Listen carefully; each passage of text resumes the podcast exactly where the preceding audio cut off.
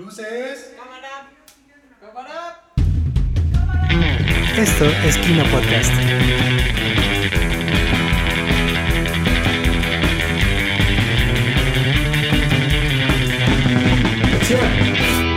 Comenzamos.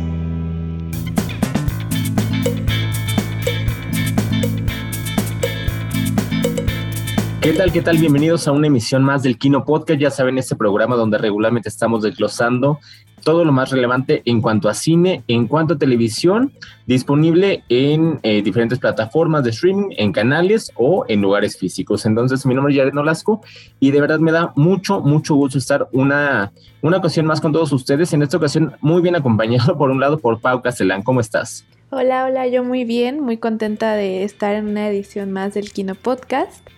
Y bueno, feliz de lo que vamos a hablar. Se vienen cosas muy, muy padres, entonces no se despeguen. Así es, y, y, por otro lado tenemos a otra persona que también es muy conocida dentro del mundo de Kino, Jesús Arreola, ¿cómo estás? Hola, señores, bien feliz de volver al, al, podcast una vez más y también emocionado, como dice Pau, de, de, los temas que vamos a hablar, están muy interesantes. Así es, bastante, bastante interesantes. Y por último, alguien que está haciendo su debut ahorita en el Kino Podcast, Mariana Reyes, ¿cómo estás? Hola, hola, muy feliz. La verdad es que sí, estoy emocionada de, de, de estar aquí, es mi primer programa, espero hacerlo bien y aquí disfrutando la nochecita. Así es, y para ti, para todas aquellas personas que no conozcan muy bien la dinámica del programa, ya saben que regularmente hablamos de primero la película y posteriormente nos pasamos a hablar sobre la serie de televisión que hayamos visto durante la semana. Entonces, justamente para seguir este modelo, tenemos que platicar sobre la nueva película de Marvel, la tercera que se estrena este año, que es la de Eternals. Y por favor, Pau, platícanos un poquito de qué va esta película. Claro que sí, bueno, pues esta película es ya de la nueva fase del universo cinematográfico de, Marvel y se sitúa después de la guerra infinita, después del chasquido de Thanos y de que ya se pudo pues devolver a la población y toda la normalidad, ya de que los Avengers son súper conocidos y tal. Y bueno, habla de los Eternos, que justamente son unos seres, pues como de otro mundo, sub, bueno, no sub, más bien muy avanzados, que pues llegaron a la Tierra para proteger a los humanos de los desviantes, que son como unas criaturas ahí feas y raras. Y llegaron desde la, desde el inicio de la, de la creación de nuestra Tierra, ¿no? Y ya, pues a lo largo de su, de su estadía aquí y de la evolución de la humanidad, pues han aprendido como muchas cosas y ya ahorita ya se están empezando a mezclar con los humanos porque ellos son pues inmortales y entonces eh, se dan como todo esto, esta vida de humanos, sin embargo pasan como cosas muy raras a lo largo de la película que hacen que se junten de nuevo y que descubran cosas de su pasado, de su creación, que pues los hace darse cuenta que no eran quien pensaban. Y bueno, más o menos es eso. ¿Tú qué opinas, Jesús? Cuéntanos un poquito de la película, qué te pareció, todo. Y justamente como dices, son como seres superiores, casi dioses, por así decirlo, porque no mueren, por eso se llaman eternos, ¿verdad? y pues cada uno tiene diferentes poderes. Es un grupo bastante grande, son como 10, me parece. Y pues esta es la primera película de Marvel que tiene un cast eh, muy, muy, este, muy diverso, muy incluyente, porque podemos ver gente de diferentes nacionalidades, ya no nada más es actores estadounidenses que pues si hacemos memoria de las películas de Marvel, pues todas habían sido así hasta estos últimos años que ya se ha empezado a diversificar un poco más y pues aquí cabe mencionar que pues hay hay dos este dos inclusión, bueno, tres. La primera es la de Salma Hayek, que pues es la primera superheroína latina hispana. Eh, la otra es Lauren Ridolph, que si ya vieron la película, pues es Macari, es esta velocista, que pues es la primera superheroína sorda. Y también tenemos a Gilgamesh, que pues ese es el primer eh, superhéroe coreano. Y me faltó otro, que es... Eh, ay, se me fue el nombre, Fastos. Fastos. Pues es el primer superhéroe gay abiertamente en el mundo de, de Marvel. Entonces, pues es una película muy muy diversa, muy incluyente, como podrán estar viendo, y pues ha tenido bastante controversia alrededor del mundo porque ya han, han dicho bastantes cosas Por ejemplo, en el Golfo Pérsico ya lo han prohibido y pues la propia Angelina Jolie ha, ha dicho cosas fuertes al, al, al respecto. Pero, pues, ¿qué te parece, Mariana, si nos cuentas un poco más de esto? Sí, claro, es como tú dices, una película que en cuestión de diversidad yo creo que lo explotan, no solamente en esta parte del cast que es extenso, literalmente tenemos un cast donde eh, hay una persona representante de, cada grupo, podría decirlo, de cada eh, parte del planeta. Y no solo se queda ahí, sino también en cuestiones culturales, incluso los nombres de los eternos te llevan a, estas cuestiones culturales eh, que son bastante diversas. Por ejemplo, Icaris, que es pues el segundo al mando, se podría decir, de, de este grupo, representa a la leyenda de Ícaro o Ícaros. También tenemos a Circe, que a Circe, la pronunciación es medio difícil, a Circe, que representa de igual manera a Circe, que es una eh, mitología griega. Y así me puedo ir con cada uno de los personajes y que este nivel de inclusión no, sol, no solamente sea visual, sino también la parte cultural y que esto influye en sus poderes. Por ejemplo, hablabas de Angelina Jolie, ella es Tina, que claramente eh, estamos hablando de Tina o Atenea. Eh, no sé, esta parte que hizo Chloe, que es la directora, que se centra tanto, o sea, que no es una película clásica de superhéroes donde nada más los vemos pelear, sino que cada personaje tiene su esencia, cada personaje tiene su, su tiempo y sus procesos, y eso hace que te encariñes más con estos personajes. La verdad es que es una película perfectamente construida. Yo diría que sí le faltó tiempo, porque tenemos muchísimos personajes, pero al final lo hizo bastante bien.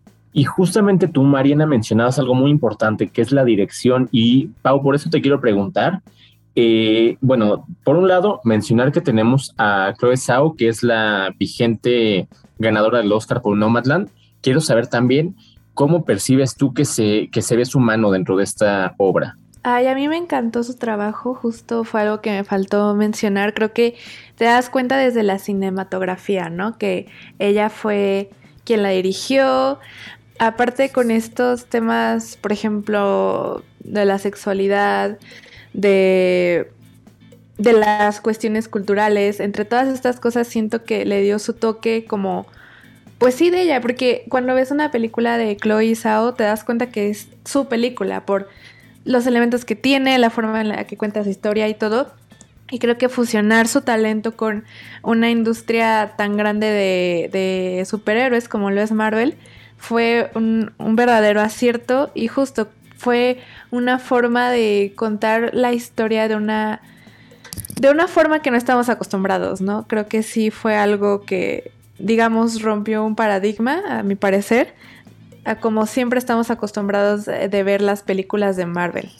Justo, y para complementar un poquito lo que dices sobre todo de estas películas de, Chloe, esta uh, Eternals, a diferencia de todo lo que ya hemos visto de Marvel, es que a pesar de que sí cuenta con gran cantidad de CGI, la mayoría de los escenarios o estos eh, mundos, eh, pues sí, locaciones, son reales, no, no, no están eh, influenciadas por CGI. Y entonces esto hace que la película se vea más natural, más, sea más inmersiva. Por ejemplo, es muy diferente a lo que vimos con la anterior que salió de Marvel, que fue, eh, si no me equivoco, Shang-Chi, donde a pesar de que cuenta toda esta parte eh, de la mitología o cultura china, mu mucho y de, mucho de lo que vemos es CGI y entonces eso hace que como que se sienta raro, que no se sienta real y Eternals va completamente del otro lado.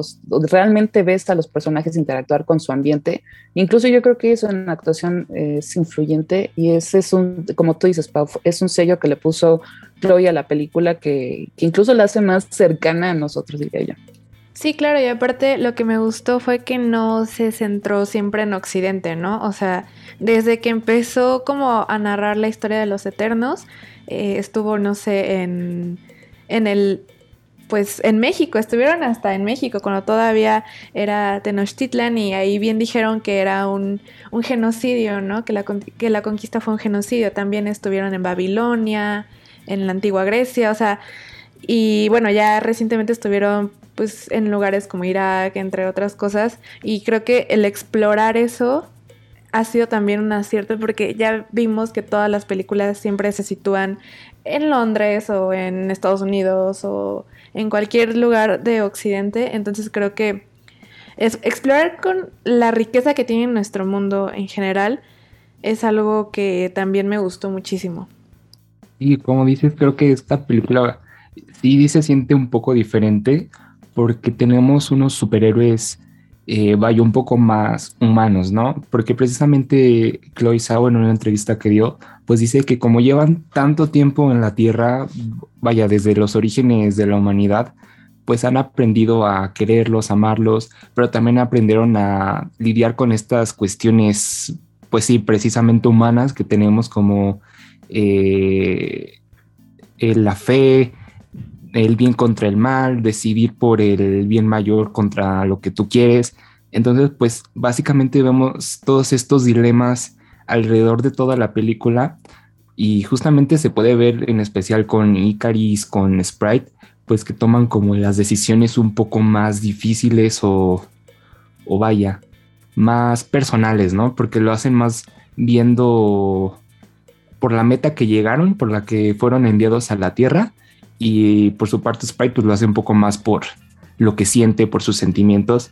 Entonces creo que aquí vemos una, un grupo nuevo de superhéroes con emociones tan, tan humanas que se siente hasta diferente, ¿no? O sea, sabes que es un superhéroe, pero se siente diferente. Así es, y desafortunadamente ya se nos termina el tiempo para el primer bloque.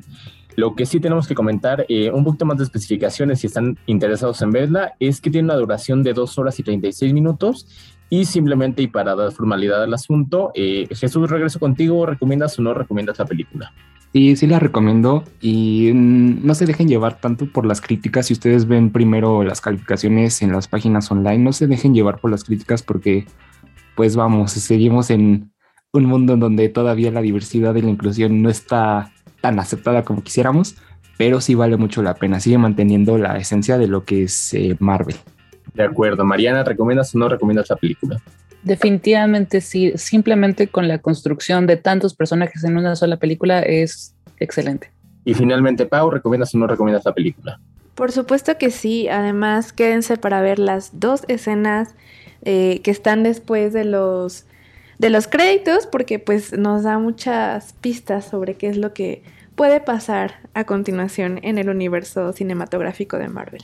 Oye, lo escucharon entonces de parte de todo el equipo de Kino Podcast. Recomendamos que sí vean la película de los Eternals, que actualmente está disponible al momento de la grabación de este podcast todavía en cines y ya más adelante estará disponible en plataformas digitales. Esto es todo por el momento en cuanto a cine y nos vamos a la sección de televisión. Y estamos en la sección de televisión y tenemos que platicar de la serie de Lock and Key. Justamente es, eh, pues una, es una serie que ya tiene una segunda temporada y para hablar un poquito de lo que ha sido a lo largo de, las, de los 24 episodios que tiene, Mariana, platícanos por favor de qué va.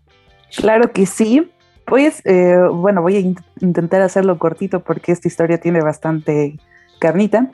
Pues básicamente se trata de tres hermanos llamados ahorita les digo, se llaman Kinsey, Body y Tyler, que lamentablemente se tuvieron que mudar de su ciudad porque querían cambiar de ambientes debido a que habían asesinado a su padre. Y llegan al pueblo natal de este, donde residen en su casa, que nos damos cuenta que es una mansión gigante y que cuenta con muchísimos secretos. El principal de ellos es que es como se llama la casa, literalmente, la, eh, de Key House. Eh, se, mm, estos hermanos empiezan a encontrar llaves que cada una le otorga diferentes poderes. Por ejemplo, tenemos una donde una este, lo hace súper fuerte o pueden abrir portales o una llave que te puede transportar a cualquier lugar que tú quieras y así infinidad de llaves y cada una de ellas aparece conforme lo necesitan. Aquí la historia se pone un poquito más intensa cuando llega un personaje que se quiere hacer con estas llaves que poco a poco descubrimos que pues no tienen las mejores intenciones y los hermanos tratan de pelear con, con este personaje. Pero me voy con Jesús. ¿Qué tal? ¿Qué te pareció? Ya está, ya estamos en la segunda temporada, ya incluso podría decirse que confirmada la, la, tercera. Y justamente estaba hoy terminando de ver la, el último capítulo de la segunda temporada y vaya que sí nos confirman una tercera temporada. Y la verdad sí está muy recomendable esta película. Si les gustan estas series como mágicas, pero no tan exageradas, creo que esta les va a gustar. Porque si bien estas llaves son mágicas y tratan sobre eh, enemigos pues fuera de este mundo, sobrenaturales, por así decirlo, pues no se va tan, no se va tantísimo a la ficción, obviamente sí tiene muchos aspectos de ficción, pero la hacen más aterrizada a un plano terrestre, humano, no se, no se dejan ir tanto, excepción de los efectos que tienen las llaves, claro está, pero pues están muy interesantes ver cómo a lo largo de esta primera temporada principalmente, pues van descubriendo todos los poderes que tienen las llaves y al principio pues piensan que es algo eh, divertido, ¿no? Algo que pueden usar para divertirse, que no va a pasar nada, pero conforme va avanzando los capítulos pues se van dando cuenta pues que corren un riesgo grande con este personaje enemigo que nos decía Mariana, porque lo que buscan es básicamente apoderarse de la Tierra mediante un portal que está en unas, en unas cuevas acuáticas. Entonces pues de ahí se va haciendo bastante densa la trama pero la verdad sí está muy recomendable. La primera temporada termina eh, intensa, si te quedas como de, oh, ¿qué va a pasar? Y pues ni se diga de esta segunda temporada, ¿no? Porque todos los personajes pensaron que ya, ya por fin iban a, a poder estar en paz, pero pues resulta que no es así. Así es, y justamente algo importante que tú mencionas, Jesús, es estos puntos de, interés, estos cliffhangers que nos dejan para que nosotros sigamos motivados a seguir viendo cada uno de los episodios que contiene la serie. Entonces, justamente, Mariana, te quiero preguntar sobre cuál crees que es el mayor valor que, que tiene la serie, justamente por qué es que siempre estamos necesitando ver más y ver más y ver más. Yo creo que definitivamente es por los hermanos y obviamente las llaves que la verdad son, son están increíbles.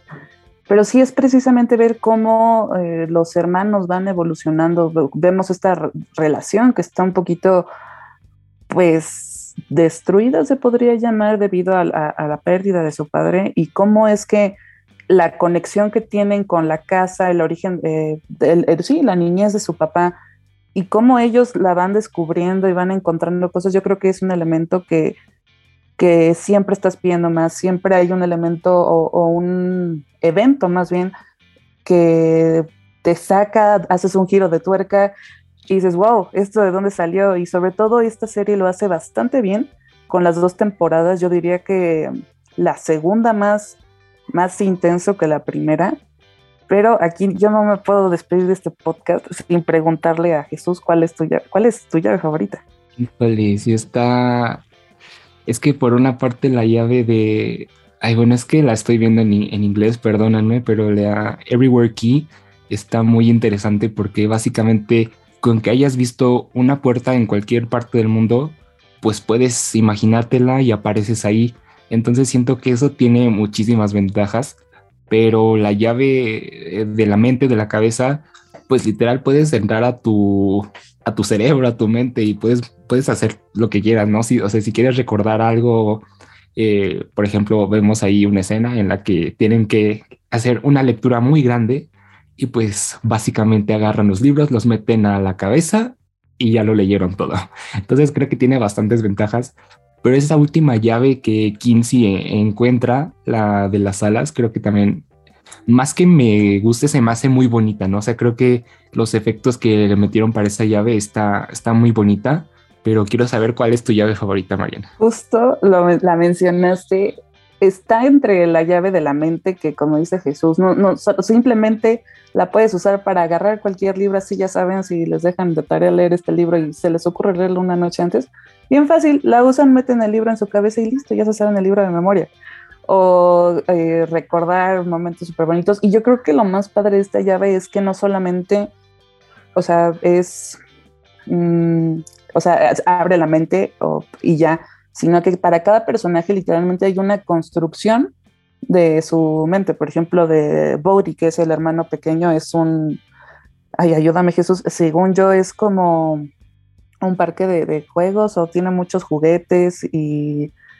y así, por ejemplo, con, la hermana es un centro comercial y así con, con, con, el de la mamá está precioso, literalmente es un, pues como una tienda de recuerdos. Bueno, no, no de recuerdos, como de antigüedades.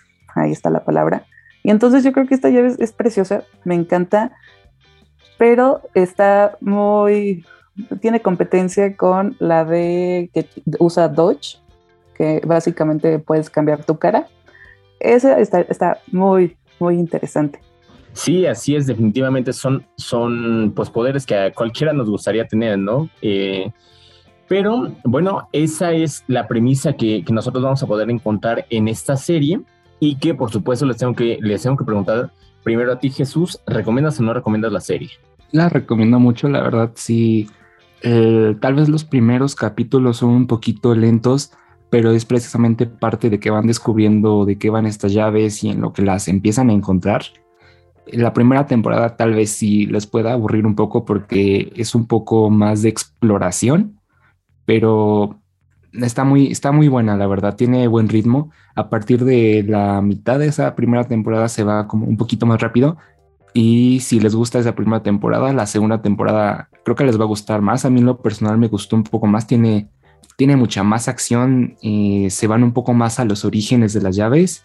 Entonces si buscan algo que ver, eh, si están como nosotros en finales, ya van a tener vacaciones o simplemente buscan una nueva serie que ver, yo creo que sí, muy recomendada. Y finalmente, Mariana, ¿recomiendas o no recomiendas la serie? Sí, definitivamente sí. Y también tener un poquito de precaución porque a pesar de que es una serie sí juvenil, definitivamente no la vean con hermanos pequeños, tiene por ahí escenas no fuertes, diría yo, sino que sí dan bastante miedo. No sé si te pasó a ti, Jesús, yo sí no. De repente había veces donde yo no la podía ver en la noche. Pero sí, la verdad es que esta serie está bastante bien construida, como dice Jesús, a pesar de que al principio los capítulos se sienten un poquito lentos precisamente porque están preparando el mundo, o sea, se siente incluso que tú estás adentrándote dentro de esto y te están explicando a ti eh, está, está muy padre y otra vez, como dijo Jesús, la segunda temporada yo creo que es la mejor. Se siente más madura, tiene más evolución. Como ya te presentaron el mundo, esta segunda temporada es básicamente explotarlo. Es piensa lo más loco que se te podría ocurrir, pues lo vamos a hacer. Y por ahí, spoiler, no me importa.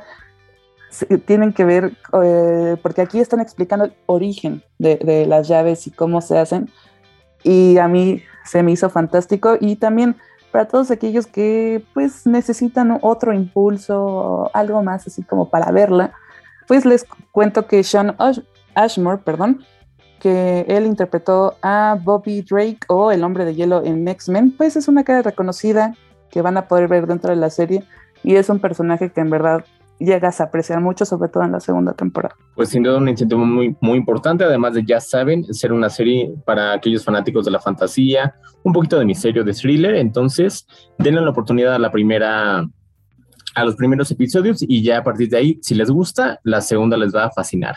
Por lo pronto, nosotros tenemos que terminar con esta edición del Kino Podcast.